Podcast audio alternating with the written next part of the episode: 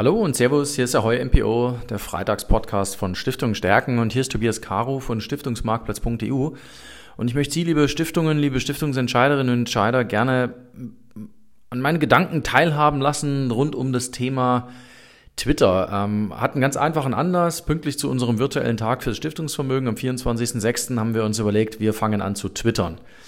Twitter ist ein sehr eigenes Medium. Twitter hat nur eine bestimmte Zeichenanzahl, mit der man nutzen, äh, die man nutzen kann. Äh, Twitter ist ein sehr schnelles Medium. Twitter ist ein Medium, das man wirklich relativ frequent nutzen muss. Äh, Twitter ist ein frisches Medium. Twitter ist auch ein professionelles Medium, das also von vielen Profis tatsächlich genutzt wird, um gegebenenfalls Botschaften zu senden, um Angebote zu machen. Twitter ist ein Angebot, das ähm, ich für mich wahrgenommen habe als eines, das ich sehr einfach nutzen kann. Das heißt, ähm, die Barriere zu überwinden, zu sagen, ich twittere jetzt, die ist äh, sehr, sehr niedrig. Von daher macht das eine Ad-Hoc-Kommunikation sehr einfach. Es ist ein Medium, das man aber auch ein Stück weit verstehen muss, denn einfach nur Leuten zu folgen, das heißt noch lange nicht, dass man dann selber auch bei Twitter entsprechend gesehen wird. Und natürlich müssen die Tweets, also die Flüstereien, die Zwitschereien auch von einer bestimmten Güte, von einer gewissen Qualität sein, damit am Ende des Tages das Netzwerk dann auch sagt, Mensch, bin ich bereit, ähm, das wiederum anderen Netzwerken mal zu zeigen als spannenden Content. Diese Gedanken, die haben wir uns gemacht und ähm, ich, ich möchte Sie einfach ein bisschen mitnehmen auf die Reise, wie wir uns ähm, ja, äh, hin zu Twitter begeben haben und auch so nochmal beleuchten, was für Stiftungen vielleicht die wichtigen Punkte sein können. Denn was ich eingangs sagte, dass äh, Twitter zum Beispiel modernes und schnelles Medium ist, das hat natürlich für, ähm, sagen wir mal, unsere Plattform seine Bewandtnis, indem wir einfach das, was auf der Plattform passiert, relativ ad hoc neu in äh, Twitter in einen Tweet packen können. Also wenn sich ein neuer Lösungsanbieter, ein neuer Stiftungsexperte bei uns einlistet, dann kann ich das twittern. Wenn bei uns auf dem Blog auf Stiftungen Stärken ein neuer Beitrag ist, dann kann ich das twittern. Wenn ich eine spannende Veranstaltung gesehen habe, dann kann ich das twittern. Wenn mir jemand einen fachlichen Kommentar geschickt hat, wo ich eine Frage habe, dann kann ich das entsprechend twittern. Das heißt, diese Ad-Hoc-Kommunikation, diese schnelle Kommunikation, die kommt uns ein Stück weit entgegen. Wobei wir da auch noch lernen müssen, da sind wir auch noch nicht am Ende des Tages angekommen. Für eine Stiftung kann es sein, dass diese Ad-Hoc-Kommunikation vielleicht ein bisschen zu viel des Guten ist. Und ich schließe das daraus, dass äh, viele Stiftungen einfach bei Twitter auch überhaupt nicht präsent sind. Und wenn sie präsent sind, dann sind sie mit einer anderen Frequenz präsent, als das jetzt zum Beispiel ein Testimonial ähm, macht, äh, beziehungsweise eine bekannte Person dann ist das eine andere Frequenz, mit der diese bekannte Person auf sein Netzwerk zutritt. Die Stiftungen, die ich gesehen habe, twittern mit normalem Tempo, twittern richtige Botschaften, twittern interessante Inhalte, twittern auch mal, wenn es eine Jobbeschreibung gibt, die nochmal in ein weiteres Netzwerk gegeben werden muss dann sind das Informationen, die haben eine, eine hohe Relevanz einmal. Zum Zweiten eignen sie sich aber eigentlich nicht, um jeden Tag wieder darauf hinzuweisen. Jeden, jeden Tag darauf hinzuweisen, dass ich eine Studie rausgegeben habe, jeden Tag darauf hinzuweisen, dass ich einen Job zu besetzen habe. Das verfängt bei Twitter unter Umständen nicht so richtig. Und ich kann mir vorstellen, dass dann einfach die Gemeinde, die ich anspreche oder die mir auch folgt, dass ich die ein Stück weit nerve, wenn ich jeden Tag am Ende des Tages die gleichen Tweets absetze. Das heißt, die Schnelligkeit des Mediums Twitter kann durchaus ein Nachteil sein, wenn ich als Stiftung mich dafür entschließe zu sagen, ich möchte Twitter nutzen. Was für Stiftungen natürlich schon cool ist und ähm, was ich meines Erachtens auch als großes Plus aus Stiftungssicht erachten würde, wäre, dass man einerseits auf einer relativ professionellen Ebene unterwegs ist, dass man also relativ klar entweder die wichtigen Entscheider selber antwittern kann oder aber deren Teams, die hinter diesem Entscheider stehen. Das heißt, ich kommuniziere auf einem gewissen Level. Und dieses Kommunizieren auf einem gewissen Level bedeutet für Stiftungen natürlich auch, dass die Wahrscheinlichkeit dafür, dass die Botschaft verfängt, auf einem anderen Niveau angesiedelt ist, als wenn ich irgendwelche Tweets an irgendwelche Gruppen absetze. Das gefällt mir an Twitter, das würde mir aus Stiftungssicht auch ähm, gefallen. Und dann gefällt mir natürlich auch der einfache Zugang. Das heißt, wenn ich der Meinung bin, ich habe spannende Nachrichten und ich habe regelmäßig News zu vermelden, dann kann es durchaus sinnvoll sein, einfach schnell sich einen Twitter-Account zu eröffnen und zu sagen, pass auf, ähm, damit verstärken wir die eine oder andere Botschaft nochmal, damit verstärken wir zum Beispiel das, was wir im Newsletter beschreiben, damit bestärken, verstärken wir nochmal, äh, wenn wir eine News auf unsere Website gepackt haben. Das kann ich mir aus Stiftungssicht gut vorstellen, dass das in irgendeiner Weise ähm, sinnvoll ist, beziehungsweise dass das das normale kommunikative Setup ergänzt. Ist Twitter besser als Facebook? Ist Twitter besser als Instagram? Ist Twitter besser als YouTube? Der berühmte Anwaltsspruch ähm, kommt drauf an. Twitter ist bestimmt für viele Stiftungen ein Stück weit ähm, besser als Facebook, ähm, weil es hier rein um die Nachricht geht. Also das ist am Ende des Tages ein Social-Media-Kanal, der sehr einfach kurze Botschaften an eine bestimmte Zielgruppe transportiert. Das gefällt mir persönlich. Ich glaube, dass das für Stiftungen spannend sein kann. Und ähm, vom Gefühl her ist die Klientel auf Twitter eine etwas andere, sodass ich mir vorstellen kann, dass für Stiftungen im Vergleich zu Facebook ähm, Twitter die bessere Alternative sein kann. Bei Instagram ist einfach das Thema Bild im Vordergrund, bei YouTube das Thema Bewegtbild, also Video. Ich kann das gleiche auch auf äh, Twitter am Ende des Tages in einen Tweet packen. Die Frage ist, ob das sinnvoll ist. Ähm, die Frage ist auch, welche Zielgruppen ich am Ende des Tages auf Instagram zum Beispiel erreiche. Das dürften eher jüngere sein. Bei YouTube erreiche ich am Ende des Tages eine relativ breite Grundgesamtheit an Menschen. Aber, und das ist eben auch immer das A und O, die Qualität der Videos muss einfach passen.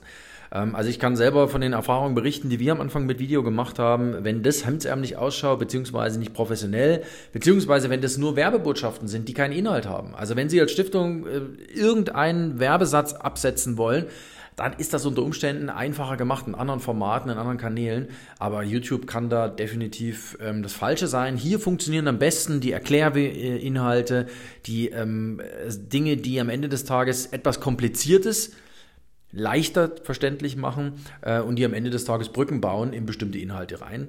Da ist dann die Frage, ob eine Stiftung an dem Punkt schon ist. Bewegtbild wird die Zukunft sein, Bewegtbild wird gewichtiger werden auf Websites und in der Kommunikation, auch im Stiftungsbereich. Und das sieht man ganz deutlich, dass sich auch immer mehr Stiftungsvorstände beziehungsweise immer mehr Stiftungsexperten oder immer mehr, die im Stiftungssektor unterwegs sind, mit bestimmten Themen auseinandersetzen, die dann im Bewegtbild kurz mal aufgearbeitet werden kurze Beschreibung eines Stiftungsfonds, eines stiftungsgeeigneten Fonds, wie wir es mal gemacht haben. Es gibt an anderer Stelle ähm, die Frage, was macht ein Fonds eigentlich zum stiftungsgeeigneten Fonds? Dieser Frage haben wir uns dann auch mal angenommen. Ähm, es gibt die Frage, was überhaupt eine Stiftung ist, was Stiftungsvermögen eigentlich heißt, was äh, zum Fundraising gibt es einige Videos. Also es gibt bestimmte Themen, aber entlang dieser Themen muss ich als Stiftung am Ende des Tages äh, meine Inhalte produzieren. Das heißt, es reicht nicht einfach nur Werbebotschaften abzusetzen. Deswegen glaube ich, dass Twitter ein ziemlich schlaues Medium für Stiftungen sein kann, weil sie am Ende des Tages ähm, ihre Zielgruppe auf eine attraktive Art und Weise erreichen, weil sie sie schnell erreichen, weil sie sie nicht mit Inhalten erschlagen, sondern weil sie am Ende des Tages ähm, gezielt Inhalte rund um aktuelle Bewegungen, Entwicklungen in ihrer Stiftung promoten. Und ähm, was natürlich wichtig ist, es dürfen halt keine Witze oder sowas erzählen. Also das ist, glaube ich, man kann es immer mit einem Schmunzeln oder mit einer gewissen Ironie verpacken. Aber jetzt einen Witz zu erzählen wie die letzten Worte vom Sportlehrer, alle Sperre zu mir, das wird auf Twitter relativ schlecht funktionieren. Und davon würde ich Stiftungen auch ähm, dringend beziehungsweise auch zwingend abraten. Wenn ich als Stiftung äh, auf Twitter zugehe, dann braucht es natürlich gewisse äh, Voraussetzungen. Nicht so sehr, dass ich das Programm verstehe und auch gar nicht so sehr, dass ich verstehe, wie ich eigentlich Twitter. Aber es braucht natürlich auch ein Verständnis rund um das Thema Hashtag. Also das sind am Ende des Tages ähm, die markierten Passagen beziehungsweise Keywörter, unter denen ich dann mit den Inhalten ähm, bei anderen äh, zu finden bin, beziehungsweise überhaupt auf Twitter zu finden bin. Ähm, dazu braucht es natürlich da mal ein gewisses Grundverständnis und da braucht es natürlich auch einen, der regelmäßig twittert. Also wenn einer mal twittert und dann in vier Wochen twittert der nächste Mal, das hat dann wahrscheinlich nicht die Durchschlagskraft, dass einem ausreichend Menschen folgen, dass ein ausreichend Menschen sagen, Mensch, äh, hier retweete ich mal, das heißt, hier gebe ich einfach mal diese ähm, interessanten Inhalte mal in mein Netzwerk rein. Das ist bei Twitter schon ein bisschen speziell. Das heißt, ich muss mich schon darum kümmern, dass ich regelmäßig bestimmte Inhalte, bestimmte Sachen absetze und ich sollte da auch irgendwo meinen Stil finden. Natürlich sollte sich eine Stiftung oder sollen sich ihre Verantwortlichen nicht in irgendeiner Weise verschließen, ähm, beziehungsweise dann verstellen. Also man soll da schon relativ offen an die Sache rangehen, man soll aber auch authentisch an die Sache rangehen. Authentizität ist im Stiftungsbereich, in der Stiftungskommunikation ein wichtiger Faktor. Und je authentischer ich bin, ich bin davon überzeugt, desto erfolgreicher bin ich früher oder später auch bei Twitter. Ersetzt Twitter die eigene Stiftungswebsite? Ganz klar nein. Es kann durchaus sein, dass ähm, an der einen oder anderen Stelle Twitter schlauer ist, ähm, als Kanal zu benutzen, eine News zu verbreiten, zuerst als die eigene Website. Aber die eigene Website ist am Ende des Tages immer noch der zentrale Anlaufort, wo ich über meine Stiftung die zentralen Botschaften rüberbringe, die ich immer rüberbringen muss. Ähm, und da bin ich am Ende des Tages zeitlos unterwegs, aber ich bin auch aktuell, aber mit diesen zentralen Botschaften bin ich einfach nicht im Bereich Aktuelle, Aktualität unterwegs, sondern im Bereich zeitlose Information. Und deswegen muss ich das voneinander trennen. Da kann dann durchaus Twitter der intelligentere Kanal sein. Intelligenter deshalb, weil er schlicht und ergreifend immer die modernste Technik anbietet, um eine, eine Nachricht zu verbreiten. Das System läuft relativ stabil. Ich kann es über jegliche Geräte ansteuern. Ist also sehr, sehr einfach auch zu bedienen. Sie wählen sich ein, Sie drücken auf jetzt twittern und dann geht's los. Ähm, was ich machen würde, wäre natürlich, wenn Sie ein Bild twittern, dann würde ich das auch immer noch beschreiben, weil diese Bildbeschreibung natürlich auch nochmal zusätzlich ähm, für Relevanz äh, bei dem geposteten Bild sorgen.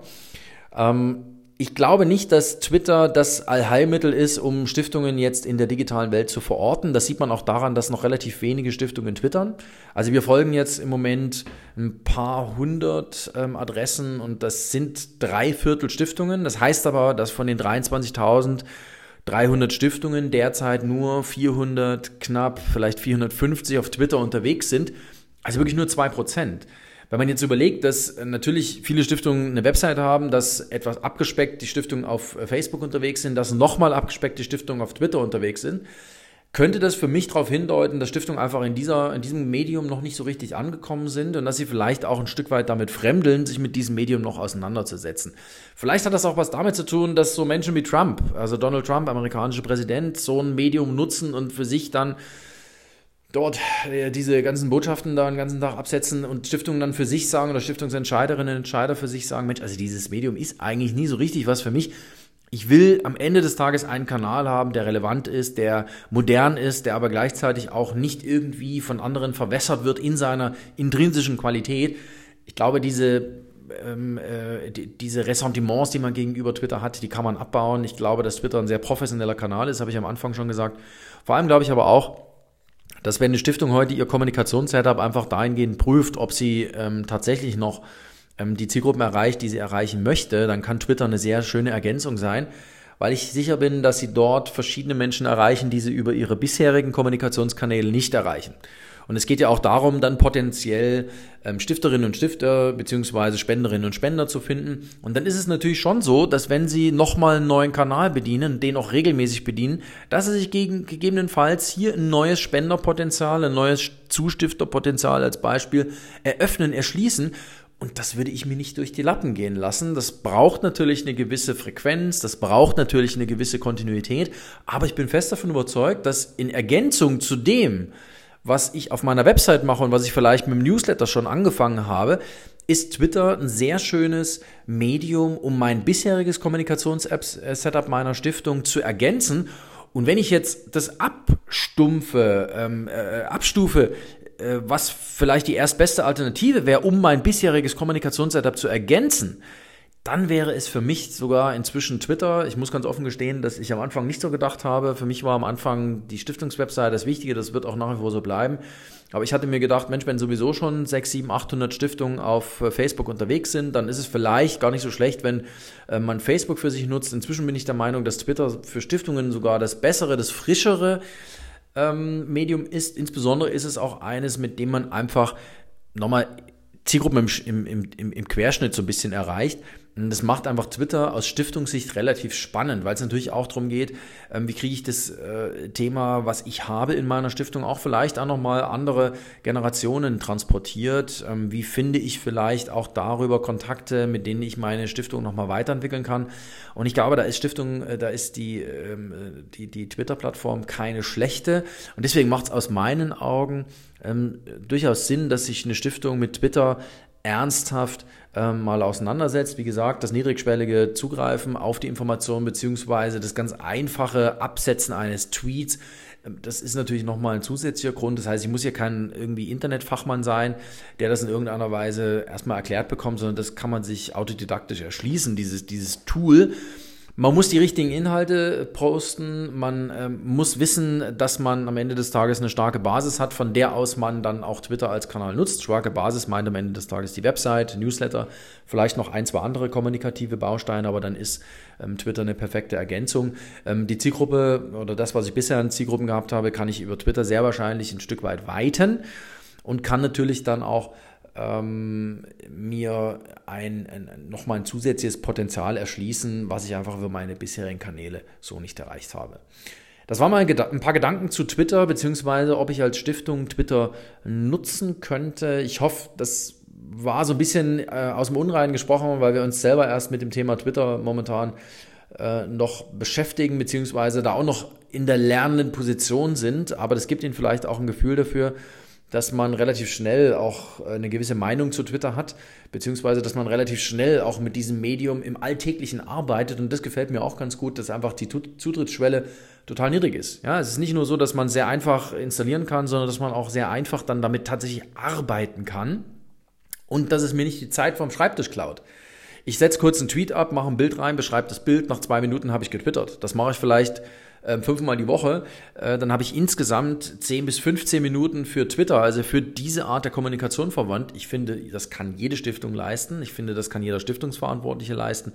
Ähm, und ähm, beziehungsweise äh, kann das von äh, den Stiftungsentscheiderinnen und Entscheidern definitiv ähm, jemanden aufgegeben werden als Aufgabe, das mal ähm, pro Woche zu tun. Ähm, deswegen gefällt mir Twitter als Kommunikationskanal für Stiftungen sehr gut. Und Stiftungen müssen ja auch immer im Hinterkopf behalten, dass sie natürlich fürs Fundraising sich gegebenenfalls Türen aufschließen müssen. Und da ist Twitter unter Umständen der Schlüssel. Ich hoffe, Sie konnten mit meinen Gedanken ein bisschen was anfangen. Äh, wenn Sie Fragen haben, wenn Sie Kritik äußern wollen, jederzeit gerne an t.caro.stiftungsmarktplatz.eu. Wir hören uns wieder bald ich schätze nächsten Freitag. Tschüss.